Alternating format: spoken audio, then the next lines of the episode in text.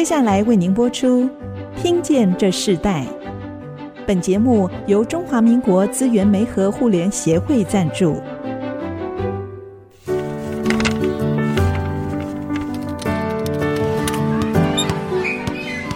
每一段经历都是学习，跳出框架，培养一个人对学习的渴望。爱，一起学习，听见这世代。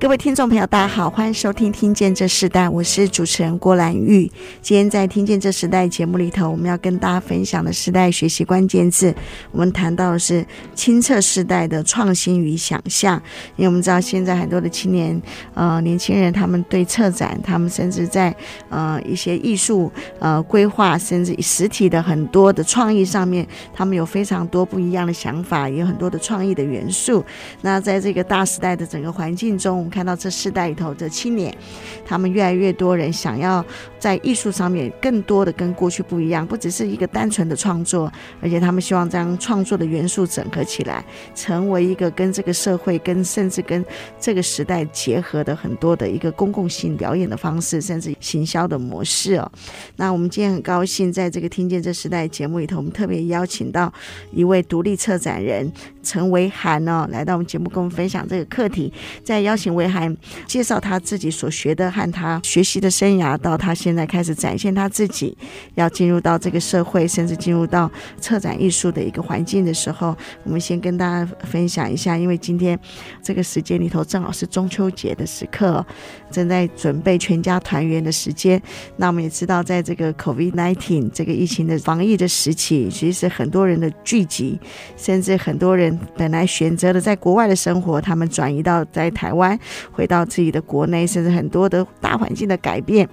让所有的团聚都并不容易。但在这个佳节时刻，我们仍然透过节目在空中跟听众朋友说声中秋节快乐。那我们在这个议题之前，我们也邀请今天来跟我们一起谈的青年独立策展人陈维涵来到我们节目，跟听众朋友问声好。主持人好，各位听众大家好，我是维涵。那这次的中秋节很特别，是在一个疫情的情况中，但还是很希望大家不管是真的见到彼此，或是视讯，都可以好好的把握中秋的佳节，跟各位的家人一起好好的团圆一下。那我们知道维涵你自己本身在做一些亲子互动的一些展示，甚至在艺术策展专场里头，你不只是你在所学的过程，你甚至已经运用到一个实体的整体的环境啊，讲到你的实作，甚至你现在怎么运用的一个这样子领域的之前，是不是可以请维涵跟我们分享一下你自己所学的经历背景是什么？为什么会进入到一个策展这样子的一个梦想？嗯、其实我之前在大学的时候是有读过嗯、呃、公。共事务学系跟英文系，就是我有转系，但是其实，在那整个阶段，自己还是在处于一个摸索的状态。在除了读书之外，我其实是把社团活动把我的生活填得很满，像我参加国乐社，参加音乐比赛，然后有青年大使，然后亲善大使，然后还有做就是阿卡贝拉的一个社团。那在这些的过程中，其实。碰过不同的大大小小的一些活动的办理的时候，我会发现到我自己对做活动、办活动这件事情很有兴趣。那是到了就是真的出社会之后，因为我一直也对就是社会议题这件事情都有在关心，所以我在出社会的第一份工作其实是做社会行销。那是在一个行销公司里面，但是我们所做的行销的东西都是跟社会议题啊、文创啊等等相关的一些事情。那在这个过程中，我就慢慢。发现到，其实现在有很多事情是大家关心，比如说环境议题，比如说政治等等的，大家其实很关心，但是大家对于这些事情的接收没有办法这么的准确，或者是他们没有办法花那么多的时间去接收，所以在那个时候，我就在工作上面，我就一直去反思说，怎么样把这些事情做的是更平易近人的，把我们的内容，把我们不管是放在行销上面，或者是放在就是活动上面，怎么样让一些很严肃的东西变得是有趣好玩的。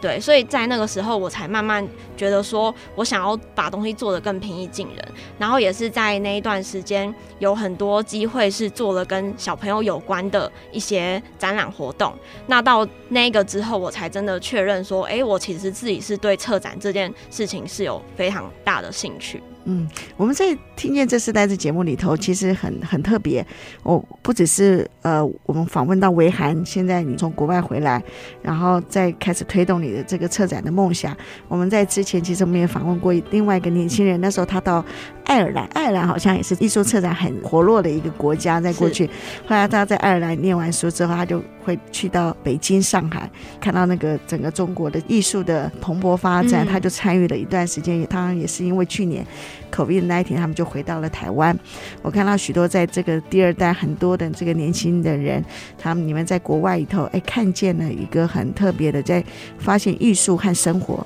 艺术和行销，甚至在艺术和未来性整个结合在一个实体的我们生活的一个元素里的时候，激发了你们像这样子的年纪的年轻人更多的一个想法，也更多的愿意尝试在这条路径之中啊。我们是不是可以请文涵先分享一下，嗯你自己在？念书的时候，因为你是念语言的，对，那时候就想过自己要做这件事情吗？你你那时候最想做的是什么？其实我那时候念就是英文系的时候，有一个部分是我对国际事务很有兴趣，然后也在就是比如说当了青年大使，后来当了外交部的。就是青年大使去了不同的国家去做一个类似像台台湾的宣传或者宣言。这个时候，我其实就觉得说，年轻人对于国际上面的这些事情都想有想要知道的心，但是就是有点不得其门而入的这种感觉。所以也是在那个时候，呃，我开始有有一种要把这些资讯变得更简单的这种感觉。然后你是到国外才真正的念了跟现在做的相关的。那时候你出去前你就确定要做这件事吗？是，还是在念书的时候才发现的？呃，我其实是在真的是出社会，在行销公司里面做了两年多，然后包含自己接案子等等的之后，我才真的很确立说我想要做策展这一块，而且我是想要做的是给小朋友的展览。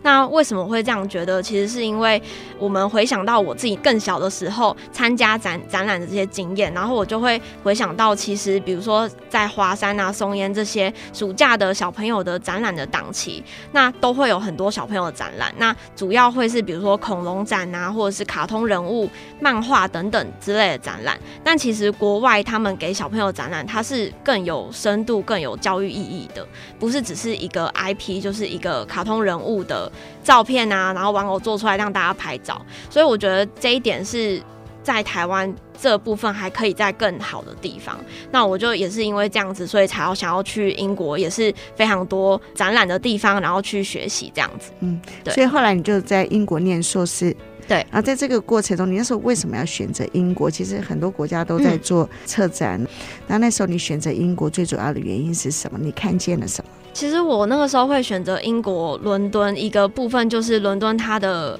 博物馆密度非常非常的高，等于就是你在伦敦市区的话，你左转。一个博物馆，右转又一个美术馆这样子，然后他那边的就是艺术资源也是非常丰富的。那如果我那时候有想过要去美国，但是如果就是就美国的话，可能它的那个地缘幅度广阔，然后当然还有一部分是经费的问题啦，因为去美国念的话，可能要念两年，然后费用会比较高，所以我那时候就觉得说，哎，英国比较适合我我的需求这样子。对，嗯，所以你就选择到了英国。那你在英国念书的时候，你原本想的策展，到英国去念的时候，你发现有不一样的落差在哪里？甚至打开你眼睛的是什么？那个时候在台湾，就是从小学这样读读读上来，都会觉得说，好像去学校就是老师会有课本，或者是有一些规定的东西，然后老师会教你很多东西。但是其实到呃，那里的研究所的时候，我才发现老师不会教你东西，老师只会跟你说你要可以去研究什么，是你要跟老师讨论。然后在所有的不管是小组的一些讨论啊，或者是自己的就是 assignment 中间，其实都最多的是你自己要花很多心力去钻研一些东西。那老师只是提供你一些资源，那跟你提点一下说，哎，这个部分你其实可以去参考谁的作品等等之类的。然后呃，另外一个，因为我去我去读的是在伦敦的 Kingston University 的策展当代策展设计，所以我们的那个学学学。呃，学院的部分它其实是有分两个大的一个方向，一个是比较理论的，一个是很实作的。所以有一半的课程我们都是在 Design Museum 里面上课。那上课的老师其实就是不同的，就是呃博物馆里面的部门的人，比如说公关部，然后行销部，然后可能呃档案保存部等等的。然后所有每一个礼拜都会有不同的博物馆里面的单位的人来帮我们上课。所以它是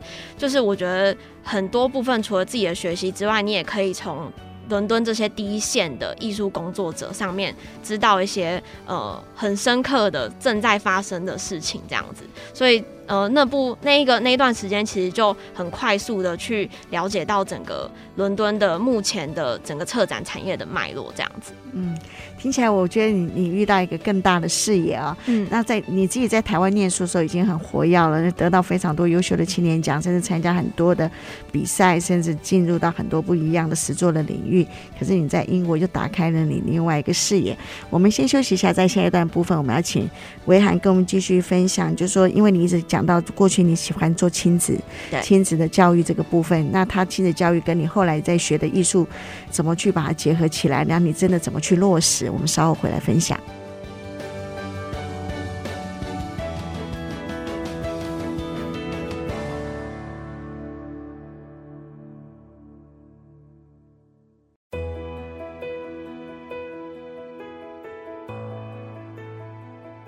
欢迎回到《听见这时代》，我是主持人郭兰玉。今天《听见这时代》节目里头，我们跟大家分享的主题谈到的是青年策世代的创新与想象。那我们今天邀请到的对象就是青年独立策展人陈维涵。他最近的作品在新竹的安捷酒店，其实我们也可以看见，将的艺术的设计和形象放在一个实体的国际酒店的一个展现上。刚刚提到你对亲子教育是非常的热爱，那你在艺术和亲子教育中，你后来怎么去结合？然后在这个结合过程中，有给你一些新的概念吗？这个部分其实我觉得可以讲到一个我自己比较私人的经历，就是我认为在于台湾的主流的这个比较功利化的教育体制，我以前小时候那个年代，爸爸妈妈就期望我们读北一女、建中啊，然后上好的大学就是会有好的人生这样子。我自己就会在学习的时候就会觉得我自己并不是一个很会读书的人，然后同时就会觉得我很笨。到大学，然后到我。真的读了研究所之后，我在看到一些国内外的比较先进的教育方式的时候，我才会发现到，其实像国外他们很注重是多元智能这件事情。那多元智能就是在讲说，每一个小朋友、每一个人学习的方式都不一样，有的适合用语言学习，有的适合用他对数学很很有就是兴趣，然后有的适合用艺术，有的适合。靠逻辑思考，有的适合他在大自然里面，他是最好的学习的状态。我刚刚提到这个多元智能，也是在我研究的时候发现的一个我觉得很启发我的一件事情，就是其实我们在小朋友的教育上面，其实不是要分科，比如说数学、国文，其实应该是要用方案教学。现在很很多的幼稚园，他们也都在推方案教学，是在指说就是我们有一个主题，然后邀请小朋友自己去思考他对这个主题的兴趣。是什么？然后让他去研究，但是在这个研究上面，他可以用到任何不一样的科目里面的东西。他可以用音乐的方式去研究，他可以用数学逻辑的方式去研究，他也可以写一首诗。所以在这个方案教学里面，它其实是不分科目的。我那个时候在研究的时候，我就觉得说，哇，这其实是真的是一个很理想的状态，就是。因为像我自己的话，我会觉得说，我可能比较适合用图像或者是音乐等等的去做学习。那但是以前就是课本上面都是一堆文字，然后数学那些可能我就会觉得很挫折。但如果我们提供小孩一个环境是用不同的方式去学习的话，那小朋友应该会学得更有兴趣，而且觉得很好玩。所以我才会觉得，就是在博物馆啊、美术馆，对于小朋友的这个就是。教育的这个情况下，它其实是要有更更有多元性跟包容性的，而且其实不止小朋友，大人也是。我们常常会觉得说，哎、我们现在很多大人看手机等等的，然后慢慢的我们的那注意力会比较下降。但是其实注意力下降这件事情，反过来就是说，我们要用怎么样更有趣的方式去吸引大家的目光，跟吸引大家可以沉浸。进去这个展览的这个就是脉络，跟他想要表达的一个感觉里面，所以我自己常会觉得说，其实不只是台湾，就是连国外的美术馆，他们也都一直在讲说，美术这件事情，艺术这件事情，不是应该要被挂得高高的，然后是一个很漂亮的画，然后你不可以接近。其实应该是要想办法让不同年龄层，然后不同社经地位的人们都可以。进入这个美术馆，然后不会觉得说自己是一个很突兀的人，这方面也是启发我为什么想要就是更往亲子策展这部分去走，因为也是希望说我到时候做出来的展览不只是小朋友可以看，其实也是给所有大人小朋友不同的就是心智年龄、社经地位的人都可以 enjoy 的一个。展览这样子，嗯，那你原本在国外念书就想留在国外嘛？因为国外的策展环境，尤其在欧洲国家，策展环境是非常非常的蓬勃，已经很成熟的阶段。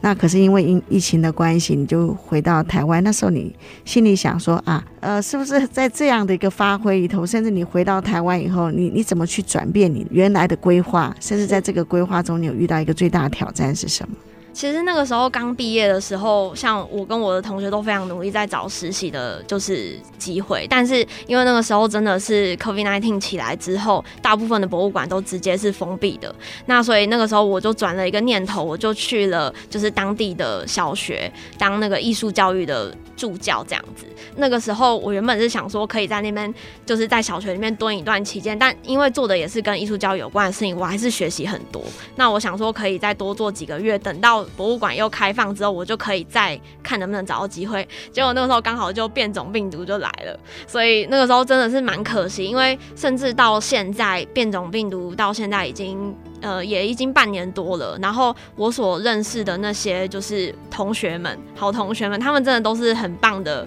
很棒的，就是策展人，在英国或者是欧洲当地，他们现在都还没有办法真的再次进到艺术产业，都只能就是做一些小小的一些活动，但是还有另外的非艺术产业的正职这样子。所以我觉得能够回到台湾，然后能够重新又开始好好的在艺术产业里面工作，其实是非常非常幸运的。那你回到台湾，你当然你本来等待希望好一点，然后你就再一次回到欧洲去嘛。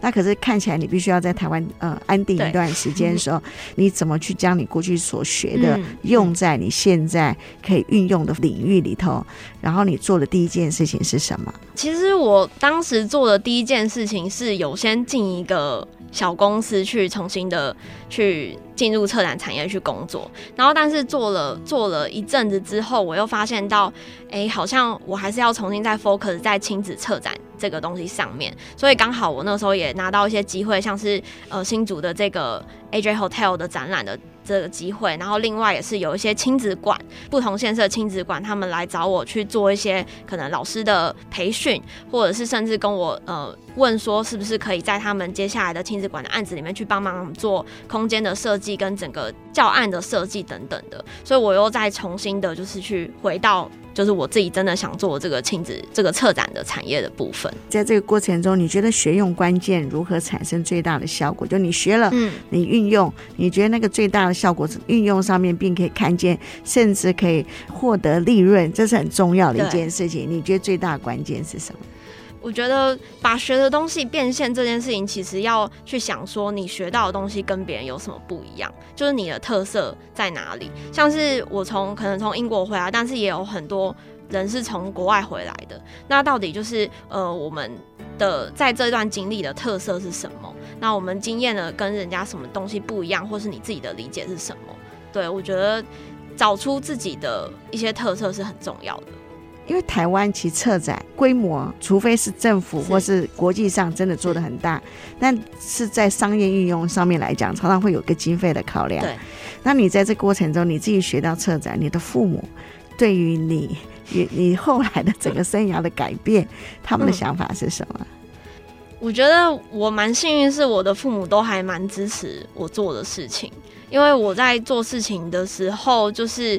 他们后来会发现，说我本来就比较不适合走那种很正统的方向，比如说去考公务员啊等等之类的。那我本来就是比较有创意，或者是比较从小就是比较调皮捣蛋的人，对，所以在就是我自己不管是走了策展这条路，甚至去到了国外念书。到我现在要自己创业这件事情，我觉得他们都是站在一个就是默默守护，然后希望我不要吐槽的那种就是 状态，对，他们都是很支持的呀。Yeah, 所以他们呃看到，但我觉得他们看到你回来应该是很高兴啊。要不然本来如果不是因为疫情的关系，可能你都要在国外工作，对不对？对啊。啊，我们先休息一下，在下一段部分，我们来请维涵跟我们分享。其实他真的在台湾已经预备创业，那他在这个预备创业过程中，他有一个第一个案子在啊、呃、新竹。最近我们可以看到它的一个策展行销的规划，那我们来谈谈这一段。我们稍后回来。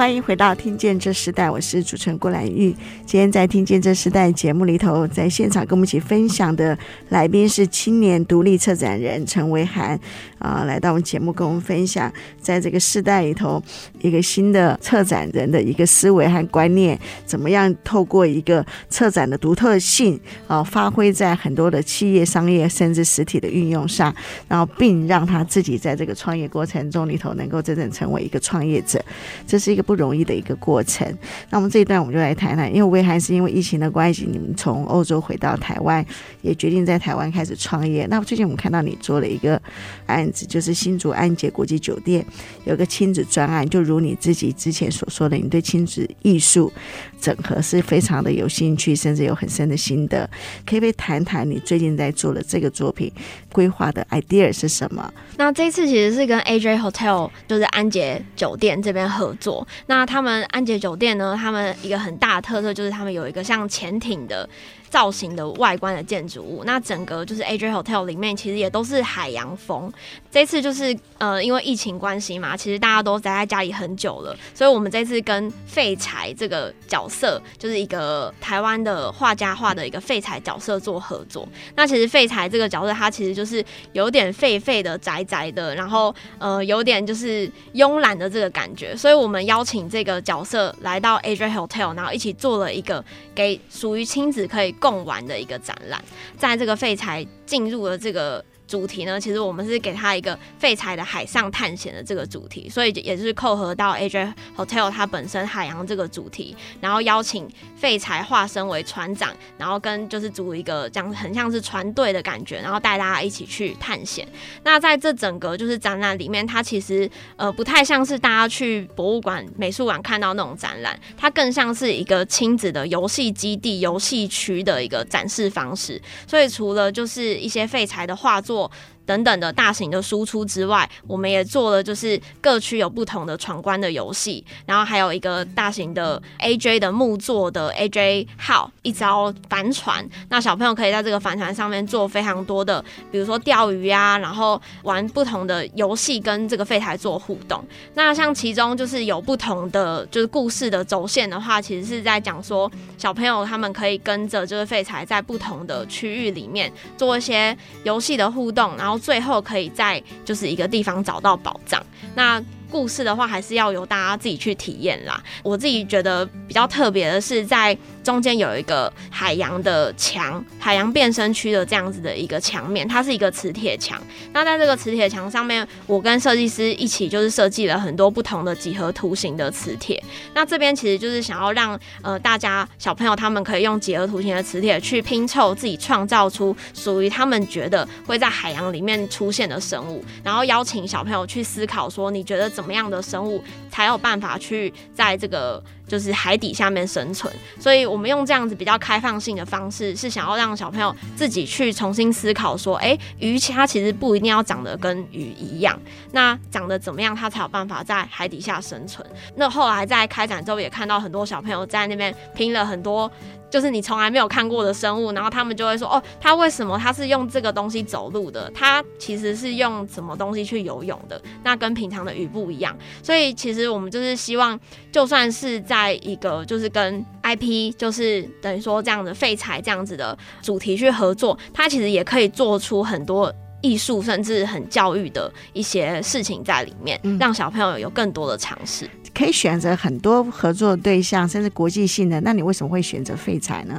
你当初定义这件事情，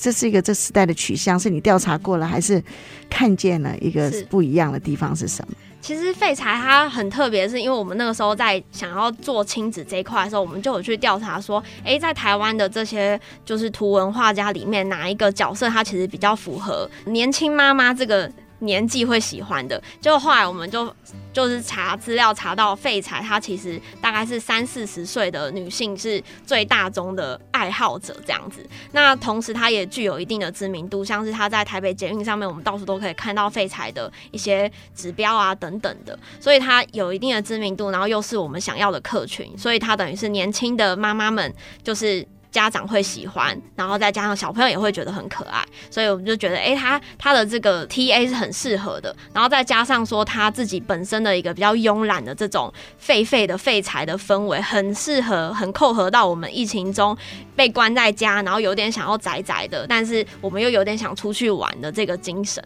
所以我们才会邀请他。做一个策展的预算哈，有时候有大有小嘛。嗯，对。那你觉得做策展里头怎么去掌握客户给你的预算？你明明想要做这件事情，可是你觉得预算很有限的时候，你会妥协于预算，还是怎么去说服客户？哎，这件事情应该是要这么大的费用才可以完成呢？是。是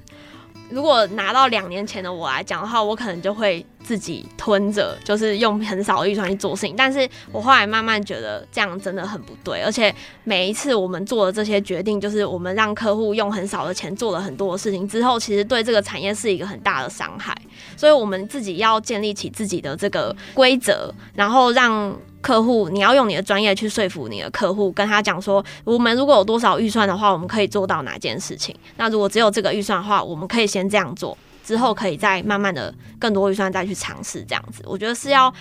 就是跟客户好好沟通啦。对，你刚刚说的以前用吞的，现在不吞了，对，不吞了，不吞了。那那在这个过程中，那你跟安杰国际酒店合作，那他们又遇到像中秋节，那你怎么把你的？整个策展结合在他们的这个节日里头，展现在你现在的这个作品上。其实那个时候在做这个展的时候，开展大概是。呃，五六月份的时候，那因为他们这个展览会是一年的期间，所以我在最后的一个就是区域的话，设计是一个纸船，可以折纸船，然后可以写祝福的话的一个区域。那在这个区域的话，其实它就是可以因应不同的节庆，然后有一些小小的就是引言，然后让大家去折纸船，然后再写一些祝福的话，这样子。呀，那你在做这个策展过程中里头，你你会会先去研究客户的心态，甚至这个客户的独特性。是，就你自己所看到，你觉得现在跟你合作的安捷国际酒店，它最大的特色是什么？呃，我觉得安捷它最大的特色，其实它的商务客很多，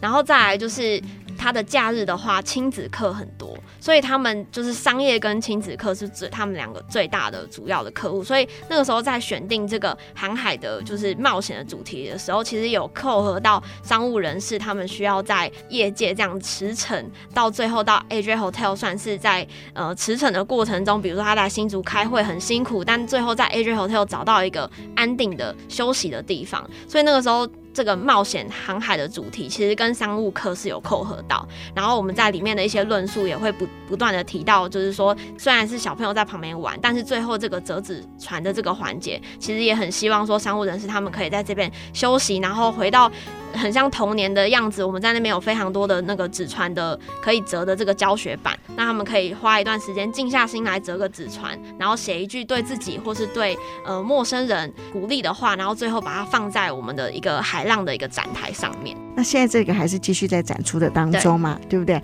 我们先休息一下，我们下一段部分要请维涵跟我们分享。其实世代传承，看到这个新的世代，他们在传承父亲的，父亲本人可能他们既有自己的产业，他们希望自己的孩子能够传承自己的事业。但我们看到许多的第二代或甚至第三代，他们不见得想要继承家业。可是我看到新的世代啊、都会有一个勇于突破的信心，甚至他们在追求梦想和理想的时候，是非常非常的勇敢的。等你来分享，就是维涵和父母怎么去沟通？你觉得父母给你最大的价值是什么？我们在下一段继续分享，稍后回来。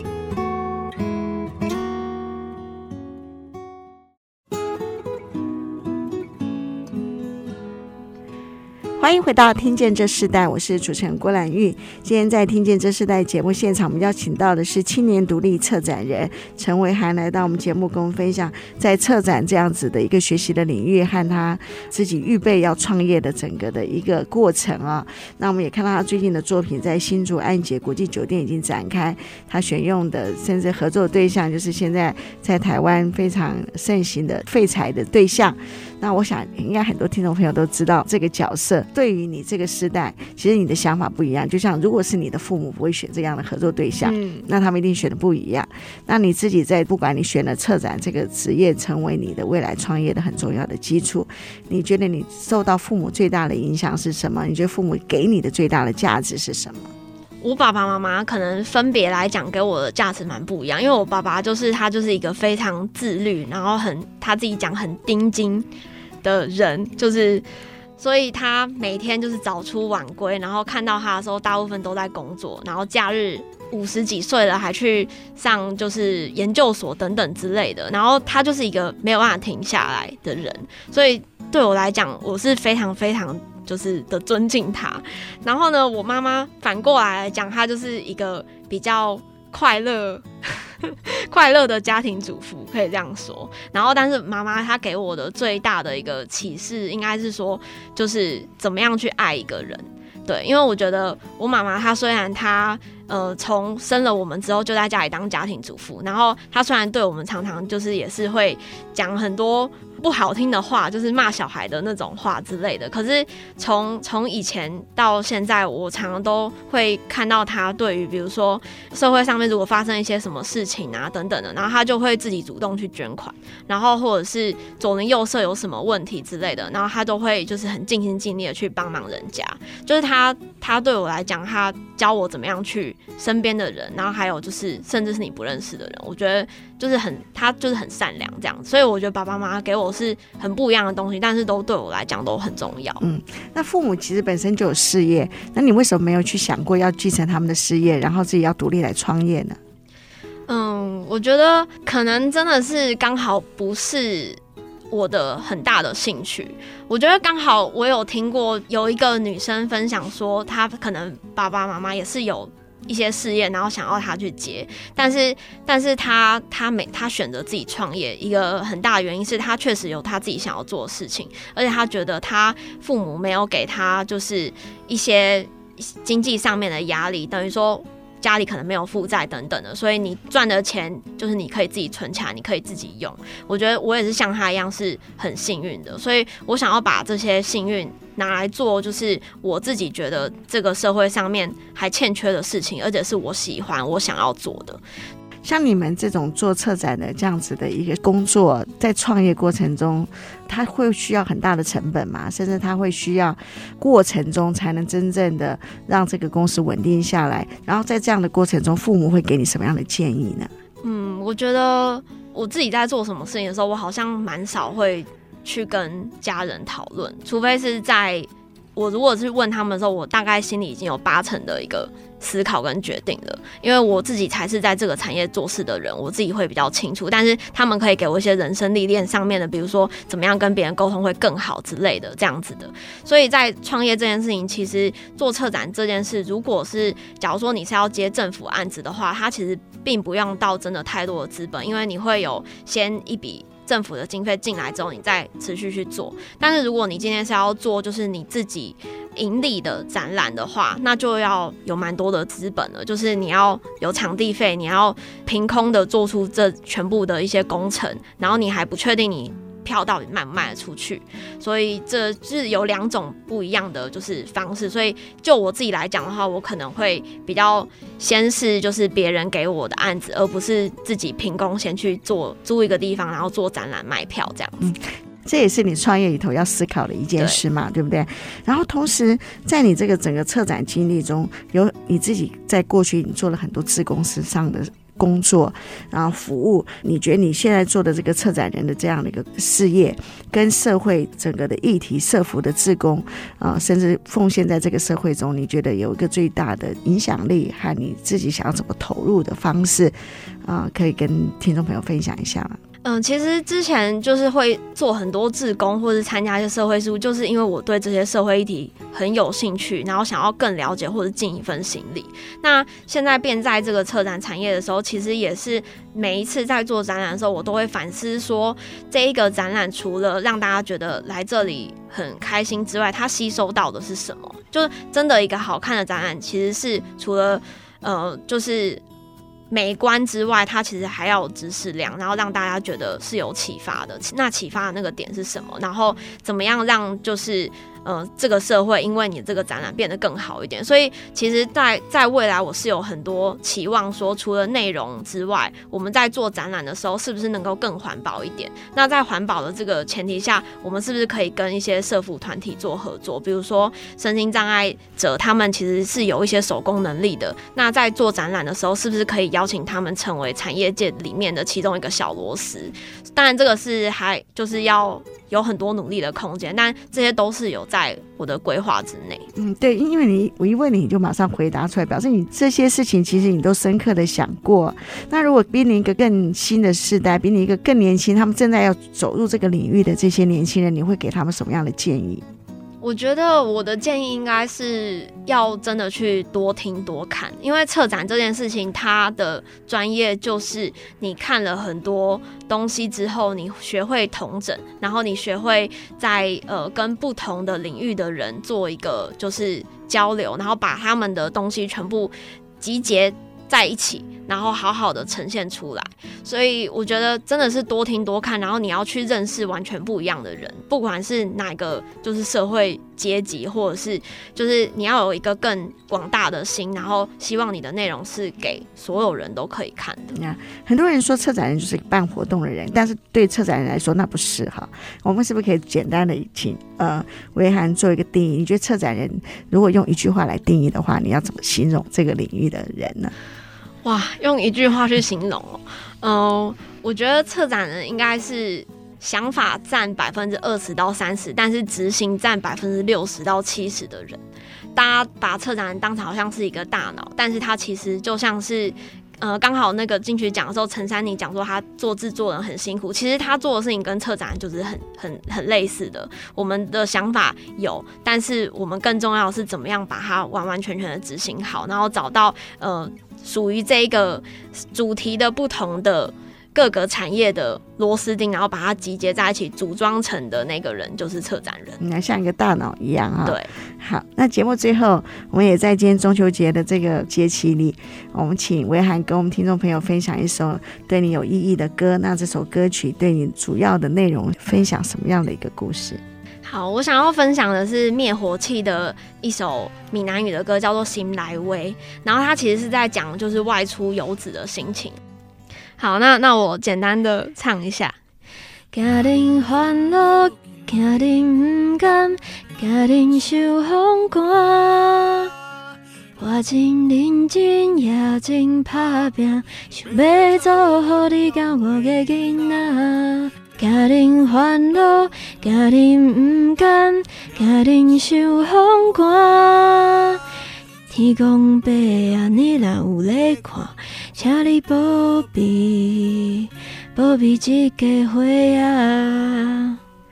哇，唱得真好听啊！这首歌对你意义很大。然后看到，哎，维涵今天不是选一个外国的歌曲啊，哦、他选了一个是这么在地，表达他对台湾这个土地是有非常深刻的情感。这从延续他的家族，也延续他自己回到台湾，想从一个策展人的这样的一个角色里头，实践在亲子教育，甚至在落实在整个企业社会。在这个时代，青年人想做的影响力。那我们今天节目就进行到这里。我们非常谢谢青年独立策展人陈维海来我们的节目跟我们分享。节目最后，最后我们还是要提醒所有听众朋友，我们的节目现在都已经在 IC 之音的官网 AOD 可以随选收听之外，也同步在 Apple Podcast、Google Podcast 上线了。欢迎上 Podcast 来搜寻《听见这时代》这个节目，并记得按下订阅，让你不会错过。每一集的节目，喜欢我们的节目，也欢迎到 Apple Podcast 的评五颗星，并留下你的心得，给我们支持与鼓励。今天非常谢谢陈文海来我们节目跟我们分享你的故事，谢谢谢谢大家。好，我们听见这时代就在维涵的歌声中，我们跟大家说声再见，拜拜拜拜。听见这世代，建立爱的连结。中华民国资源媒和互联协会邀请您一起启动公益资源。实现分享与给予的良善社会。